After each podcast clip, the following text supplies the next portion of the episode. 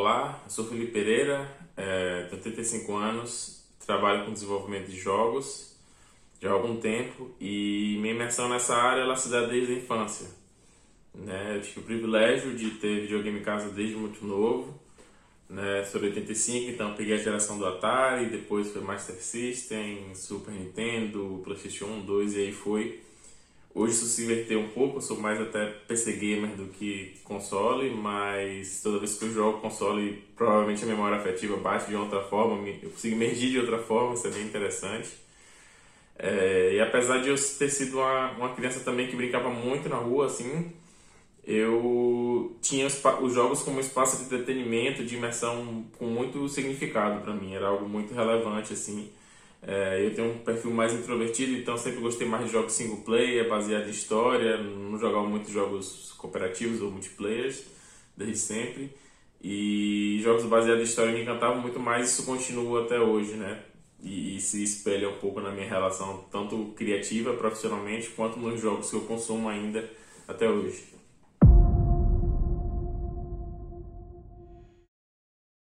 A minha imersão na área de jogos eu diria que foi bastante acidental, assim, é, na minha pré-adolescência e adolescência, com exceção da música, é, eu não tinha manifestado nenhuma competência artística, assim, eu não ilustrava, não ilustro até hoje, nunca gostei de matemática, então programação para mim nunca foi uma possibilidade. Na época, quando eu fui fazer a faculdade, não tinha esses espaços formativos em jogos, trabalhar com jogos não era sequer uma possibilidade. E eu sempre fui muito das humanidades, né, da, da leitura, da escrita, então acabei indo para a faculdade de História e nessa faculdade de História eu conheci a Isa, a Isa Beatriz, que era uma colega de sala que fazia História e fazia Pedagogia também, é, que era na UNEB. Ela falou, oh, faço parte de um grupo de pesquisa, assim, assado, que era Comunidades Virtuais, e a gente está desenvolvendo um jogo lá, é, que era o primeiro jogo do Comunidades, isso foi em 2007, 2008, por aí, e era o Tríade. Né? Você não quer, ela me via falando sobre história, sobre jogos e tal, ela viu que eu tinha esse perfil de gostar de tecnologia e aí me convidou para fazer o teste. Aí eu vim aqui no Comunidades, fiz o playtest, né? fiz essa imersão como playtester, mas sequer vislumbrava a possibilidade de trabalhar com isso. No ano seguinte, eles me convidaram para trabalhar como pesquisador de conteúdo no segundo jogo do Comunidades, que foi o Búzios Ecos da Liberdade que era um adventure point and click baseado na revolução dos búzios, né, dos alfaiates que aconteceu aqui em Salvador no século XIX. Né, eu tive essa imersão inicial como pesquisador exclusivamente. Né, e comecei a gostar, me encantei pela área, é, vinha um dia por semana aqui, trabalhava muito no arquivo, né, com história trabalhava com licenciatura, mas especialmente com a pesquisa. E aí vinha uma vez por semana, daqui a pouco estava vindo duas, daqui a pouco estava vindo três, me encantando cada vez mais pela área. E aí eu acabei migrando de área, né, englobando outras funções, né, eu fiquei não apenas com a pesquisa, mas com a equipe de roteiro, né, e aí, e aí foi um passo, né, aí quando eu vi que realmente, nossa, estou gostando disso aqui, acho que eu vou investir, aí fiz a especialização e aí fui fazendo, é, acumulando outras competências, né, é, dando conta dessa formação técnica que eu não tinha tido na minha formação inicial, e aí depois eu fui para game design, depois eu fui para gestão de projeto, e são nessas áreas que eu atuo atualmente, né basicamente com a parte de produção, com a parte de game design e com a parte de roteiro. São as minhas três principais competências nessa área. Contando minha participação no comunidades, jogos da OCA e serviços outros que eu fiz, né, desde o início da minha carreira para cá, eu tenho aproximadamente de 15 a 20 jogos desenvolvidos, né, sem contar jogos de game jam, etc. Né, boa parte desses jogos são jogos do comunidades, né, porque eu passei bastante tempo no Comunidades entre 2008 e 2016 e acho que no Comunidades foram uns 10 jogos mais ou menos. E fora isso eu tenho muitos outros é, feitos por serviço, né? E do da Oca até então a gente só tem um que é o Arida, mas a gente espera que tenha muitos outros aí pela frente.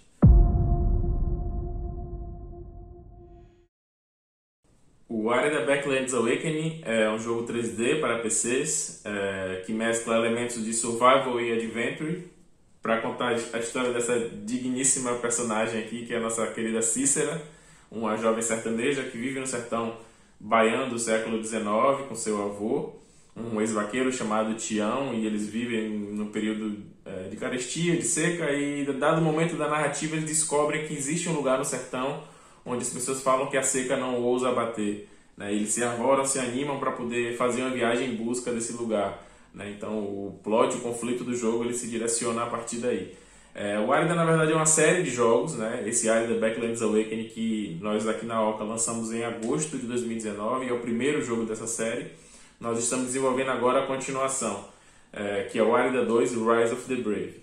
É, ainda não temos data de lançamento, mas é a continuação de uma série de outros jogos que, que vão contar a história dessa personagem e desse contexto ficcional que tem o sertão como pano de fundo.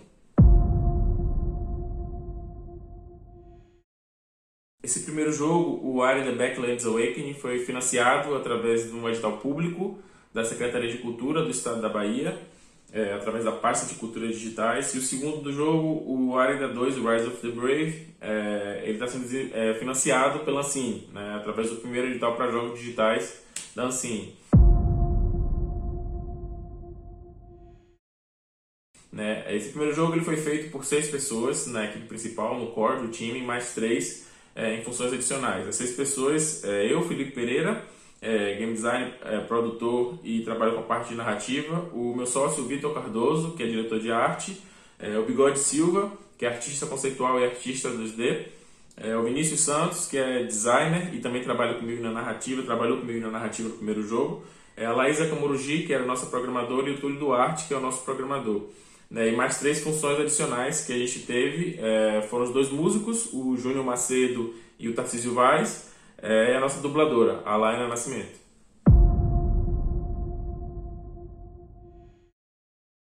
Essa parte de marketing a gente sabe que é algo extremamente vital para projetos, né? para o seu projeto ser notado, ser conhecido e as pessoas se interessarem para poder jogar, comprar, enfim. É, e na bem da verdade é algo que a gente ainda está aprendendo muito a fazer, né? A gente teve, aprendeu muito e segue aprendendo até hoje, especialmente para o lançamento do segundo jogo. É, e a gente tem basicamente quatro linhas de atuação. A primeira envolve internet, redes sociais, fóruns, etc. Né? A gente postar os conteúdos do jogo nas nossas redes, especialmente para tentar atrair as pessoas é, para as nossas páginas, né? da Steam especialmente.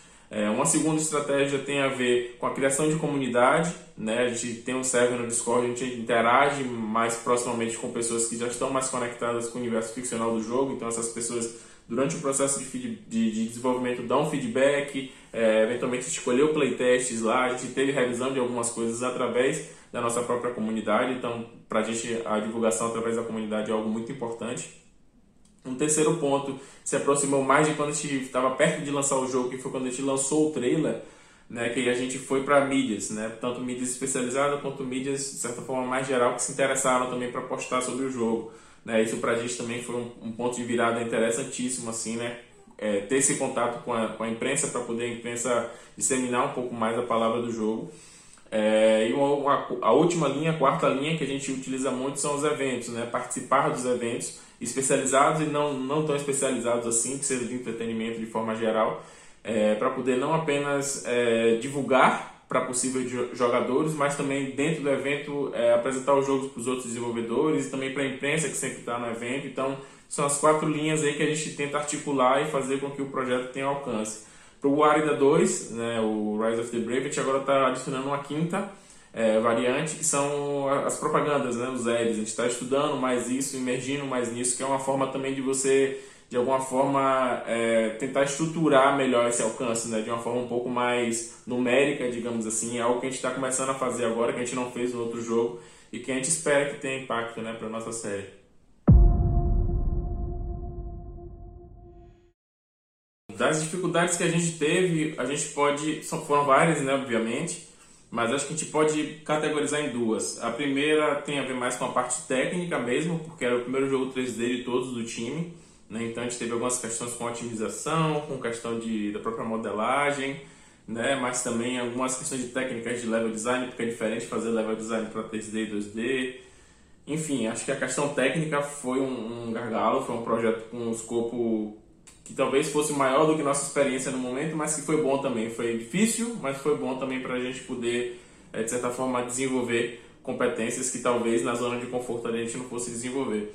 E a segunda dificuldade acho que tem a ver com a divulgação que eu mencionei antes, né? com essa capacidade de a gente fazer o projeto ser notado, né? porque como ele tem um viés regional, cultural muito forte, é, no Brasil ele era muito, muito facilmente identificado como jogo educativo, né? E a gente estava trabalhando tentando atingir o mercado comercial, né? Então Era muito comum no início da divulgação o jogo ser colocado na prateleira do educativo. E a gente tem história com o educativo, a gente não tem problema com o jogo educativo, mas a gente está tentando mirar nesse mercado que é o entretenimento mais geral mesmo. Então, nacionalmente a gente tinha essa dificuldade, fora a dificuldade de ser um jogo brasileiro com temática nacional. Então, isso para a gente tentar intercalar e, e, e, fazer comunicar esse nosso desejo que a gente tinha de trabalhar com essa temática cultural e trazer elementos do mercado foi uma dificuldade. E lá fora também, né?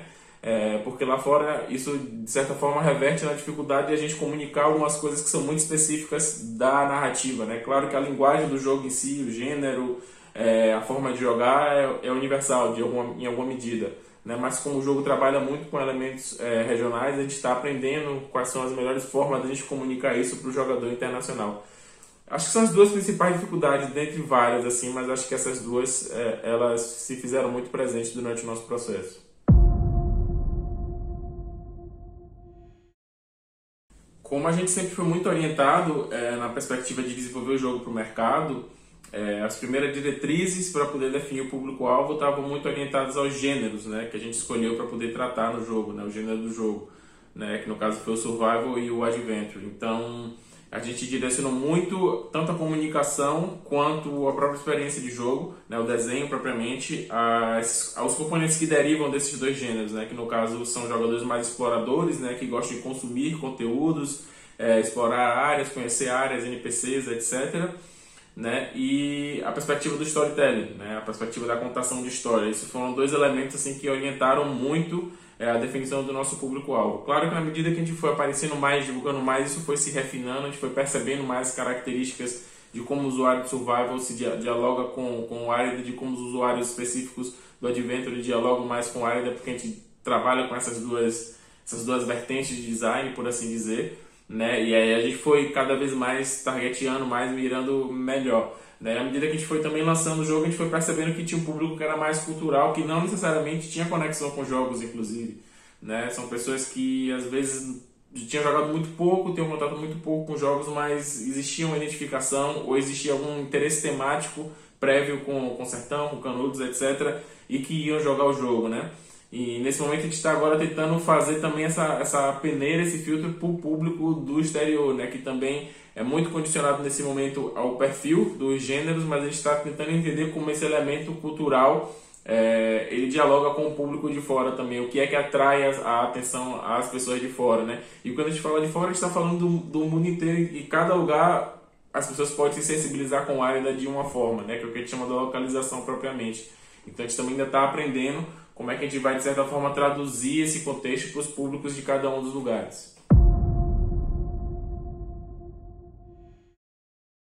Na OCA, a gente tem uma estrutura de, de se preocupar muito com a perspectiva de pesquisa né, para os jogos que a gente está desenvolvendo. É, no caso do Olha não foi diferente, a gente tentou se influenciar pela maior quantidade de mídia possível para poder desenvolver não apenas a narrativa, mas a arte, o game design, enfim. É, acho que isso talvez tenha um pouco a ver com a minha formação também, né, prévia né, na área de história, de, de pesquisar, buscar materiais, etc. E a gente fez e continua fazendo uma pesquisa que eu considero assim extensa, né, para o desenvolvimento do projeto. Claro que dentro de um limite, né, porque a gente precisa fazer outras coisas do projeto, né, mas assim, por exemplo, filmes, documentários, séries, a gente consumiu muitíssimo, né, existe muita coisa é, no audiovisual fora games que trabalha com sertão e a gente acabou se influenciando muito, né? Pegando muitas referências de locação, de falas, é, de contextos, de personagens, de vestimenta, enfim. É, a literatura nem se fala, né? Com a perspectiva de autores que influenciaram muitíssimo e continuam influenciando né, a construção do nosso mundo ficcional. É, até de estilo também, é, de literatura como o próprio Cordel, né? É uma referência inspiracional, mas é um, um dispositivo também de, de, narrativo que a gente traz no jogo através da Cinematic, que está lá presente. HQs a gente achou algumas também, pesquisou. É, e música também, obviamente, né? É, no Arida, o elemento da estética, e aí quando falo da estética é para além da, do visual, né? Tudo que faz sentir é, para a gente é algo que é muito importante, né? A gente não tem mais músicas no jogo por uma questão de limitação orçamentária mesmo, mas a gente também consumiu muita coisa para poder é, de música para poder pegar referências de, de, de, tons, de estilos, de momentos e tal. É, muita coisa mais em especial um, um músico chamado Jereba, que ele é canadense, inclusive, é do sertão. É, tem uma música chamada Estrela na Favela, algo assim. Que quando eu vi essa música no início do projeto, nossa, ouço até hoje eu me emociono com ela, assim, mas quando eu ouvi ela, eu mostrei pro time, é esse sentimento aqui que a gente tem que ter no jogo, assim. E ele foi, e essa música foi uma grande referência pra gente, continua sendo. Né? Tanto que a gente usou ela em alguns momentos para testes internos, assim, claro, não divulgando ainda, mas para testes internos a gente usou ela como um recurso para poder setar, colocar a experiência de estética que a gente queria para determinados contextos, assim, né? E, e essa parte de sensibilidade para a gente é algo muito importante, assim, no Árida, né? E é uma coisa que as pessoas comunicam, que se sentem tocadas com a narrativa, com os elementos do jogo, né? A gente não acredita que isso seria possível se a gente não tivesse bebendo de fontes diversas, né?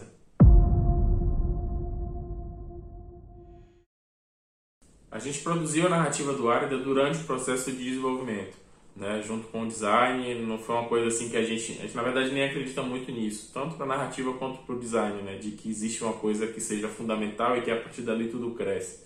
Né? A gente acredita muito nessa lógica de comunicação mesmo entre as áreas e o processo vai crescendo junto. A gente acredita profundamente nessa, nessa filosofia de criar jogos, né? A gente não trabalha com o roteiro pronto desde o início. Né? Claro que algumas coisas você precisa, de certa forma, definir previamente, né? com alguns character designs, como da personagem para ela ser feita, algumas localidades, especialmente os eventos narrativos, né? o que vai acontecer, a ordem e tal, mas os detalhamentos, o fluxo, o recheio propriamente, a gente foi fazendo durante o processo. Algumas coisas assim, tipo é, sei lá, cinematics, por exemplo, que são elementos, são dispositivos narrativos que a gente precisa de uma série de profissionais para trabalhar, um pipeline extenso, né, uma, uma ordem extensa de profissionais para trabalhar para concluir isso, para colocar no jogo, a gente obviamente precisava definir e não, é isso aqui e aí passa para os outros fazerem, porque, fazerem, porque o cinematic, por exemplo, né, que é onde tem os cordéis que eu mencionei, é, a gente fazia o roteiro do cinematic, mas depois do roteiro ele tinha que ir para o artista para fazer a cena, né, a ilustração, para ir para o cordelista, para depois ir para o animador, para fazer animação, para depois ir para o músico, para depois ir para a dublagem. Se você não está definido que vai ser daquele jeito, você não consegue completar toda essa cadeia para trazer isso para dentro do jogo. Né? Então, esses elementos mais, digamos assim, dependentes de outros profissionais, a gente batia o martelo, não é isso aqui, acabou. Mas o que estava disponível para a gente mexendo de acordo com os tons que a gente ia percebendo nos testes, etc., a gente sempre mudou. Né? Isso basicamente está no que envolve texto. O jogo é bastante baseado em texto. Né? Então, os diálogos é, a descrição dos itens, a descrição dos colecionáveis, descrições de quests, isso tudo a gente foi mudando durante o processo, assim. Especialmente os diálogos, é, mas não apenas por uma questão de ajuste de tom durante o processo de desenvolvimento, mas também por uma questão até de filosofia, de design mesmo, né? A gente acredita no, na oralidade como um elemento fundamental para esse contexto, né? A gente acredita na oralidade como um, um componente fundamental para a transmissão de saber, de cultura, naquele contexto ali. Né? Então, o diálogo para a gente foi um dispositivo talvez que a gente deu mais foco e por conta disso a gente continuou mexendo nele, sei lá, semanas antes de, de lançar, assim, né?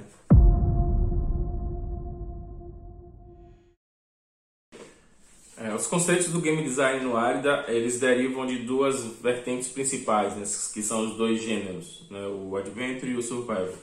O Adventure foi uma escolha bastante natural, porque a gente sabia que a gente queria trabalhar com contação de história desde o início, né, e alguns outros componentes que o gênero Adventure traz é, davam match, né, tinham combinação com, com esse desejo da gente, né, a perspectiva de exploração de cenários, interação com NPCs, diálogos, etc. Então o Adventure foi a primeira escolha que a gente fez. E a segunda escolha é relacionada com o Survival, né, que a gente foi uma escolha até meio metafórica, assim, a gente na época achou que seria uma boa ideia, né, trazer esse contexto da escassez de recursos né, que, o, que o survival tem naturalmente na sua estrutura mecânica para aquele contexto ali de, de seca, de ausência de recursos também. Né? O que a gente fez foi pegar esses elementos mecânicos que são os componentes que fazem parte do survival e dar essa roupagem é, com o contexto do sertão e a gente achou que funcionou legal. Claro que a gente teve uma série de dificuldades porque são dois gêneros diferentes que em alguns momentos se tocam, outros momentos não né? mas a, a estrutura de design da gente durante o projeto, é, ela de certa forma se desenrola a partir dessa, dessa combinação dessas duas vertentes. Fora isso, de certa forma acima, a gente sempre tenta é, evitar paradigmas da indústria de design, por isso que o jogo ele é completamente não violento, é, do ponto de vista de não ter nenhuma ação que seja conflituosa, tendendo à violência, a gente abomina isso assim na, na experiência de jogo, né? a gente evita ao máximo. E apesar de ser um jogo single player, é um jogo que é muito baseado em cooperação e colaboração, né? Então a gente tenta trazer uma outra experiência em outro ritmo, assim, né? Tanto que se você for pegar o Wilder para jogar naquela ânsia de ter uma experiência de coletar coisas e pensar de forma sistêmica, provavelmente a experiência não vai ser tão significativa para você. Mas se você se, se dispor a interagir com o Águida, tentando entender mais aquele contexto, ter algum tipo de empatia com aquele ambiente ali, imergir na narrativa, imergir no contexto, provavelmente vai ser uma experiência que vai para um, um outro lado, que é o que a gente projetou efetivamente, né? que foi o que a gente pensou efetivamente quando a gente começou a desenvolver o jogo.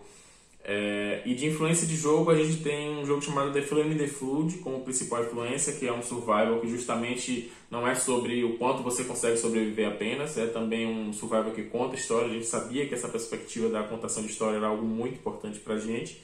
E depois, durante os testes, as pessoas que jogaram o jogo nos testes foram falando: Nossa, o Wild me dá uma vibe meio nintendista da época do Nintendo 64, né, dos jogos de Adventure, Banjo-Kazooie, é, é, Zelda, enfim. Né, e a gente acabou abraçando essa referência também como uma das diretrizes para a gente é, continuar dando forma né, para essa estrutura de design na série Árida.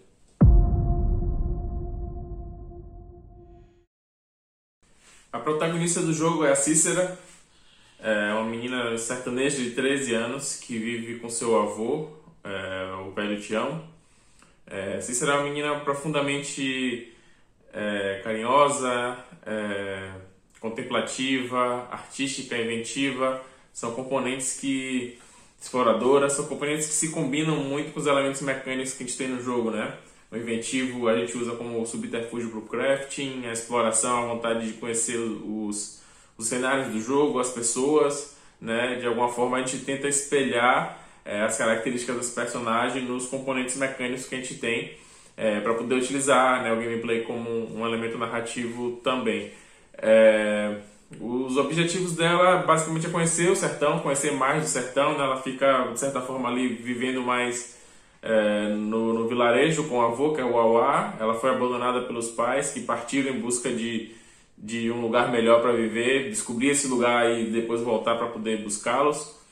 É, mas isso não aconteceu, isso era ela pequena, agora ela já está com 13 anos e ela vê nessa oportunidade de ir para Canudos como uma oportunidade não apenas de ter um, uma vida mais estável dentro do possível, né, dentro das condições que eles vivem lá, mas também ela entende que isso é uma oportunidade para encontrar os pais dela, né? Então a narrativa flui a partir dessa motivação, que é uma motivação que a gente tenta revelar nos pequenos detalhes, assim, né? Com mecânicas de contemplação que a gente tem, você senta no banco e ela fala sobre experiências que ela viveu no, no sertão, com o avô, com amigos, com vizinhos e etc é, e, e, a relação que ela tem com o horizonte, né? De sempre estar olhando para o horizonte, isso, isso, a gente utiliza como elemento narrativo, né? Para poder já trazer essa vontade, essa necessidade que ela tem de explorar o sertão.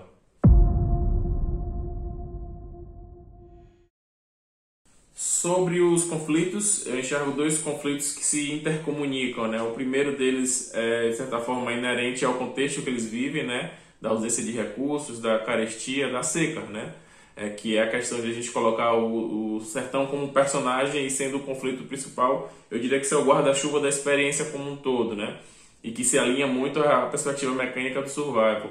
Mas aí tem o conflito que é o conflito do vetor principal narrativo da personagem, né? da motivação principal dela, que é de encontrar com os pais e ir para Canudos, né? Então, isso são componentes que se se comunicam muito, né? Eles se intercomunicam muito no fluxo da narrativa. Da mesma forma acontece com os NPCs e com os outros eventos narrativos que vão acontecendo no fluxo, né? Nas missões e, e nos itens que você coleta. É, a gente entende que esses dois conflitos, por assim dizer, eles retroalimentam todo o fluxo de eventos é, que se desenrola na narrativa do Árida. O fluxo do jogo se dá prioritariamente por conta das quests, né? São as quests que orientam se você está progredindo ou não. O jogo ele não tem, não é baseado em níveis, não é baseado em você desenvolver uma árvore de habilidade do personagem, nada disso. O que determina se você está progredindo ou não são os, o, o, as quests e as quests são que orientam os fluxos narrativos do jogo, né? Então, quanto mais quests você faz, mais você sabe que você está progredindo na história.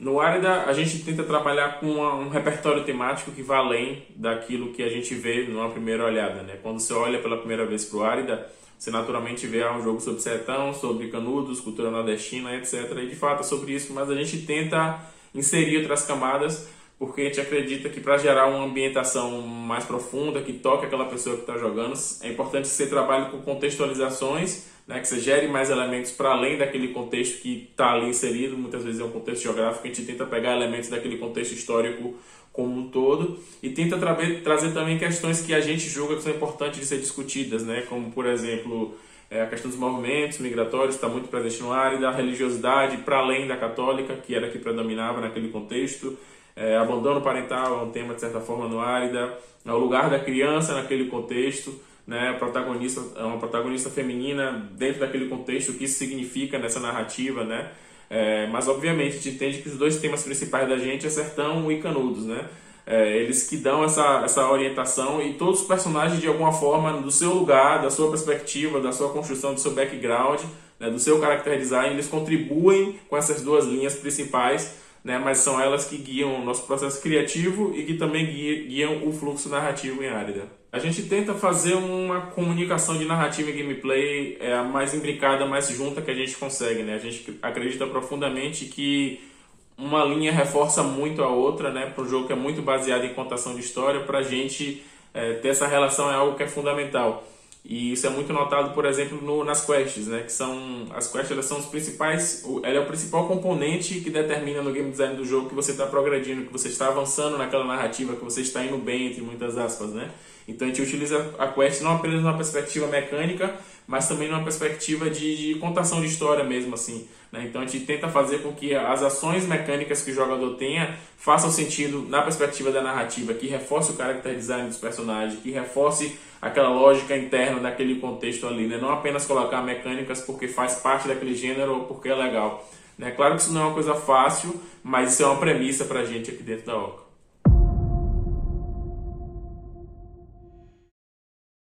Na construção da nossa direção de arte, primeiramente nos personagens, a gente leva muito em consideração qual é o vetor que esse personagem comunica pra gente, né? A gente entende que cada personagem tem uma responsabilidade narrativa ali, é, ou com um evento, ou com um, um, tema que a gente quer trabalhar, isso orienta muito a construção tanto da ficha de personagem, no character design, quanto a perspectiva é, estética, mais visual mesmo e da forma de falar, etc.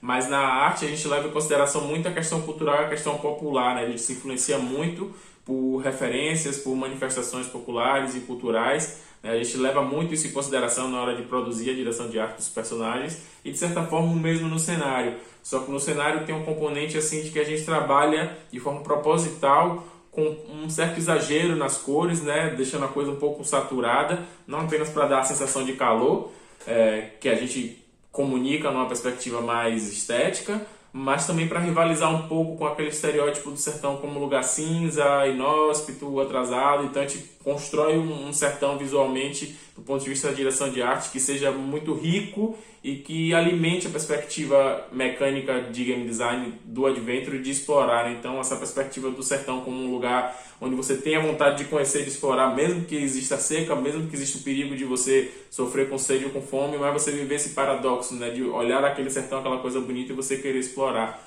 Né? Então a gente percebe o quanto para a gente a direção de arte influencia também na perspectiva do gameplay. Né?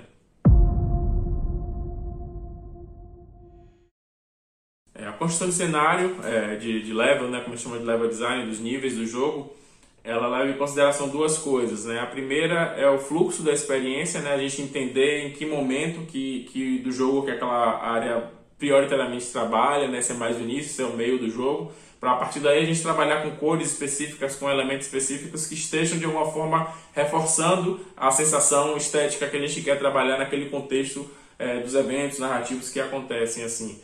Né? Mas fora isso, a gente também trabalha no cenário numa perspectiva assim muito de contação de história. Né? A gente tenta sempre trabalhar com cada cenário sendo um tema. Né? Então tem uma construção específica, por exemplo, uma fazenda, em torno daquilo ali vai ter elementos que de alguma forma dialoguem com isso. Se é um espaço mais aberto, a gente trabalha com, sei lá, com fogueiras que foram abandonadas, casas abandonadas, para poder estar sempre comunicando, porque a gente acredita profundamente que no nosso caso o level design é um vetor fundamental para a narrativa contextual, como a gente chama, né? Porque a gente quer comunicar a estética, quer comunicar a beleza do contexto, mas também quer utilizar o espaço para contar a história, para além da perspectiva do texto ou dos diálogos. A gente entende que, que o level para a gente é também um, um reforço à contação de história.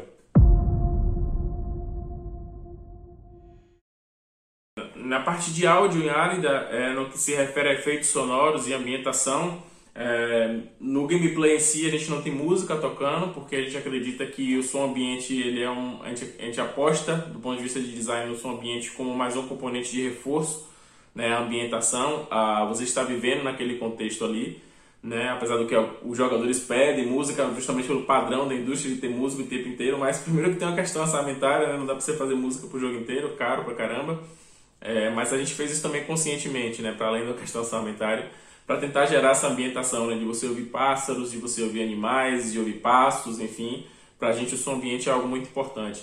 É, ainda nos efeitos sonoros nas interfaces a gente tenta reproduzir a estética que a gente acredita, né, que a gente acredita que deve comunicar com o jogo, né, que é uma estética mais, de certa forma, puxando para o cartoon, uma coisa mais divertida em alguns momentos, né, do ponto de vista de ação do jogador na interface mas também tem alguns sons que a gente acredita que são mais regionais. A gente tenta sempre dialogar entre essa perspectiva mais da estética regional e, e elementos mais da estética que fazem parte do gênero, especialmente do, do adventure, né?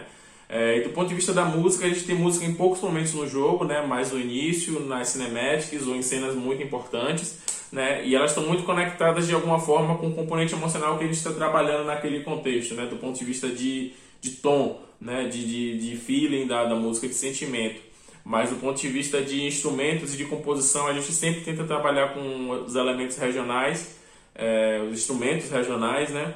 Não tem voz, é só melodia, justamente para que a música também, nos momentos em que ela aparece, é, no diálogo ela aparece, ela seja um, um elemento que reforce e que amplie a capacidade de imersão do jogo naquele contexto que a gente está trabalhando. A atmosfera que a gente busca é, apresentar no área depende muito do momento da narrativa, né? É, sem spoilers, mas em um momento do jogo, do metade pro fim, a gente muda completamente a estética do jogo porque a narrativa é completamente outra. Mas em geral, o que predomina é, um, é a gente tentar comunicar uma estética de vivência no interior mesmo, assim, né? E aí vai para além até do sertão e não por acaso a gente recebe muitos relatos de pessoas que não são do Nordeste, é, nem mesmo do sertão, né, e que falam que se identificam né, pela questão de ter vindo do interior e tudo mais. Então a gente tenta passar essa experiência mais bucólica, por assim dizer, né, mais interiorana, né, não apenas no visual e no som, mas também na relação que você tem com os NPCs. Né, isso é uma estética que a gente tenta comunicar, né, daquela vida ali de um vivendo próximo do outro, de interagindo, um colaborando com o outro e tal. Isso é um componente estético que a gente tenta comunicar na, na, atmosfera, mas obviamente, como eu falei, depende do momento do jogo. Né? Em alguns momentos mais dramáticos, a gente precisou fazer essas mudanças, né? e quem jogar vai ver o que, que acontece em determinados momentos que a gente acaba mudando a atmosfera do jogo. Balanceamento de árida a gente pensou de uma forma que fosse desafiante, mas que não atrapalhasse o que a gente considera principal na experiência, que é a ambientação e a narrativa. Né? Eu diria que o balanceamento, a economia do jogo, ela, ela gira em torno dos testes de fome, de sede e dos itens que você consegue carregar no seu inventário e de como você utiliza para poder justamente administrar esses dois testes, né? de fome e de sede. É, mas eu não diria que seja desafiante ao ponto de você precisar ficar gerenciando inventário o tempo inteiro. Não, um componente que está ali, eventualmente a sede cai mais rápido porque, enfim, né, faz calor, né, mas a gente não entende que o balanceamento ele seja um, um elemento fundamental assim na experiência diária. Ele fica ali mais ou menos de forma flat o jogo inteiro, né, de forma de certa forma linear o jogo inteiro, porque a gente justamente acredita que a perspectiva de interação com o cenário, de contação de histórias é o mais importante para a experiência do jogo.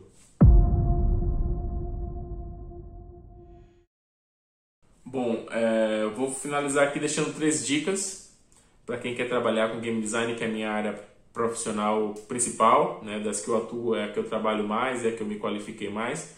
É, a primeira delas que eu considero muito importante é estudar, estudar muito sobre game design. É, eu enxergo uma confusão conceitual muito grande sobre o que é o game design, né? É um cargo extremamente mítico, todo mundo quer trabalhar com essa área, mas existe uma confusão conceitual muito grande no meu modo de ver. que muitas vezes coloca a pessoa que trabalha com game design como uma pessoa que tem ideias, e game design não é sobre ter ideias, né? Game design é sobre você gerir recursos para gerar uma experiência de boa, satisfatória, uma experiência de jogo sólida. E esse para mim é um trabalho que sim é criativo, mas tem muito da parte técnica também, né? Para não ficar só nesse campo das ideias e, e, achar que isso é suficiente, né? Então, se municiar de recursos técnicos, estudar muito, eu acho que é algo muito importante.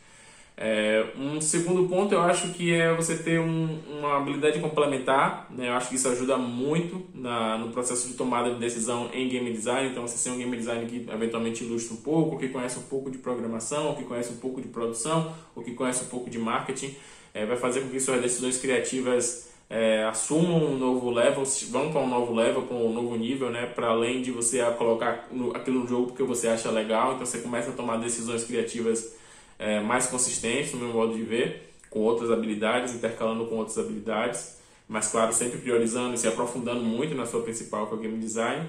E o terceiro ponto, eu acho que é, eu diria que é bem subjetivo, que é você se é, esbaldar do máximo de experiências que você possa em tudo, eu falo de tudo, né? Experiência gastronômica, de viagem, de leitura, de filme, de tudo, de tudo, de tudo que você puder, que lhe mova, que lhe mova criativamente, porque game design é sobre isso, né? Sobre você construir um, um, um aparato digital ali que gere uma experiência em alguém, né? Mesmo que não seja a experiência que inicialmente você projetou, mas é tocar alguém de alguma forma, né? E acho que para você fazer isso através de um artefato, você precisa estar com seu radar muito bem desenvolvido para ter experiências. E pelo menos para mim, né, ter experiências da mais, das mais diversas possíveis, eu diria que é um, um dos elementos mais importantes no meu processo criativo como game designer.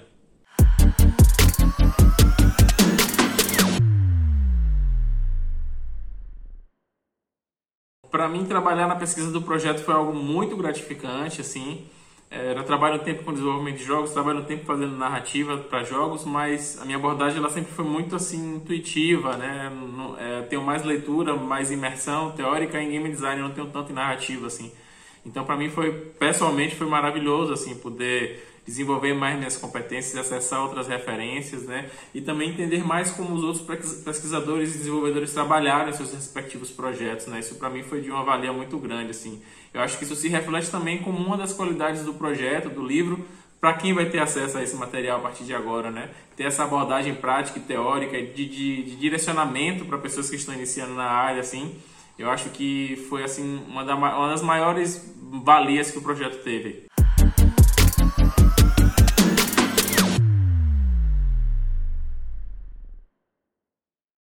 Bom, a análise do Árida é, é sempre muito prazeroso, assim, a gente ver as pessoas falando do Árida, independente de, de qual tipo de emoção o Árida conectou na pessoa, né, proporcionou na pessoa, né, ou se é uma abordagem mais afetiva, ou se é uma abordagem mais técnica, como foi no caso do, da pesquisa, né, para o Jogo de Todos os Santos. Para a gente é sempre um prazer muito grande, porque a gente, a gente trabalha para ter esse tipo de feedback, né, para ter esse tipo de de noção de como que a gente produziu ali como criadores, como designers, como artistas, enfim, programadores, é, impactou as pessoas, né?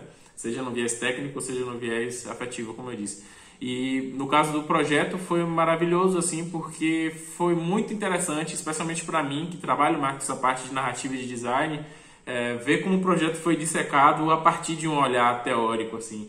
Né? Eu acho que isso vai, com certeza, impactar muito no, no, desenvolvimento dos novos projetos, né? porque a gente passa a tomar escolhas criativas agora sabendo, né, de alguma forma, como é aquele ferramental. Né? Tudo que a gente fez até então de uma forma bastante intuitiva, como eu disse, agora a gente tem mais ou menos algumas referências de outros autores e de talvez até de como buscar referências de outros projetos que trabalham numa linha parecida com a nossa, assim, eu acho que isso vai impactar positivamente muito assim o trabalho não apenas dos próximos áridas, mas da Oca como um todo.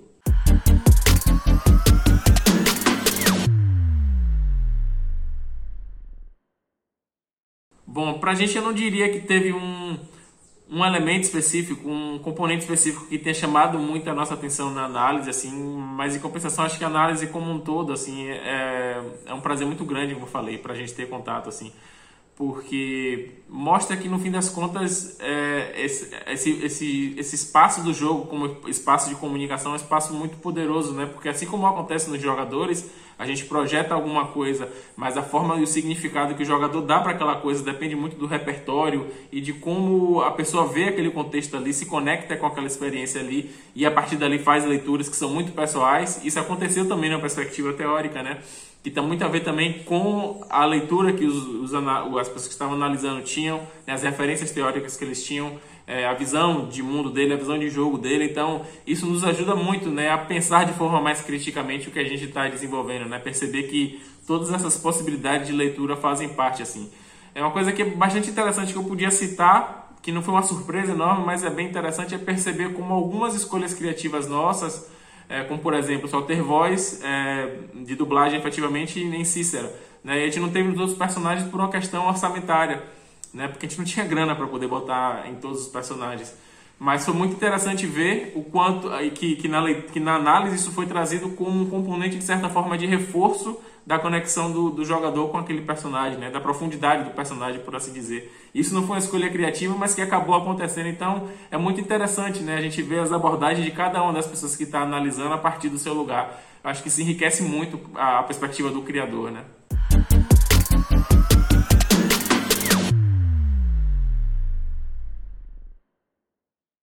falando de futuro agora, falando de possibilidades que o livro abre, assim, eu acho que eu acho que de cara assim a primeira coisa que o livro se propõe, eu acho que vai atingir com louvor, que é trazer informações, dicas, guias, enfim, para quem está se iniciando na área. Eu acho que isso vai ter um impacto positivo bastante grande no nosso ecossistema, né, que é um ecossistema de informação, né, isso falando do mercado propriamente. Né? Acho que para os desenvolvedores também que já têm um pouco mais de experiência, ter contato com a forma como outros projetos se organizaram é uma informação muito útil, né? porque a gente consome muita coisa de como os projetos se organizam, de como as empresas, os processos criativos se organizam de fora, né?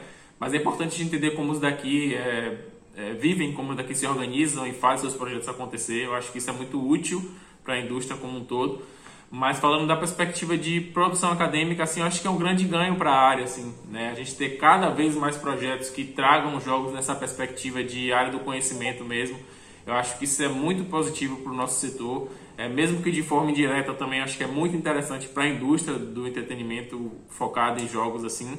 Eu acho que realmente é um ganho que a gente pode vislumbrar que outras possibilidades como essa possam acontecer, e não apenas narrativa, né, mas em design, em arte, né? A gente já tem algumas coisas que já foram produzidas antes e a gente espera que continue, que isso seja, de certa forma, um incentivo para que novas coisas venham. Né? E pessoalmente, para mim, né, trazendo mais para um lado extremamente pessoal, é muito simbólico também, né? porque os últimos tempos eu fiquei muito focado né, na perspectiva do desenvolvimento e me afastei por necessidade um pouco da perspectiva da pesquisa e da produção acadêmica, né? O desenvolvimento me suga bastante, mas é uma área que eu tenho um enorme prazer, assim, para mim foi muito bom ter esse contato de novo e reacender a possibilidade de eu continuar tocando ela, assim, pessoalmente para mim também foi bem interessante.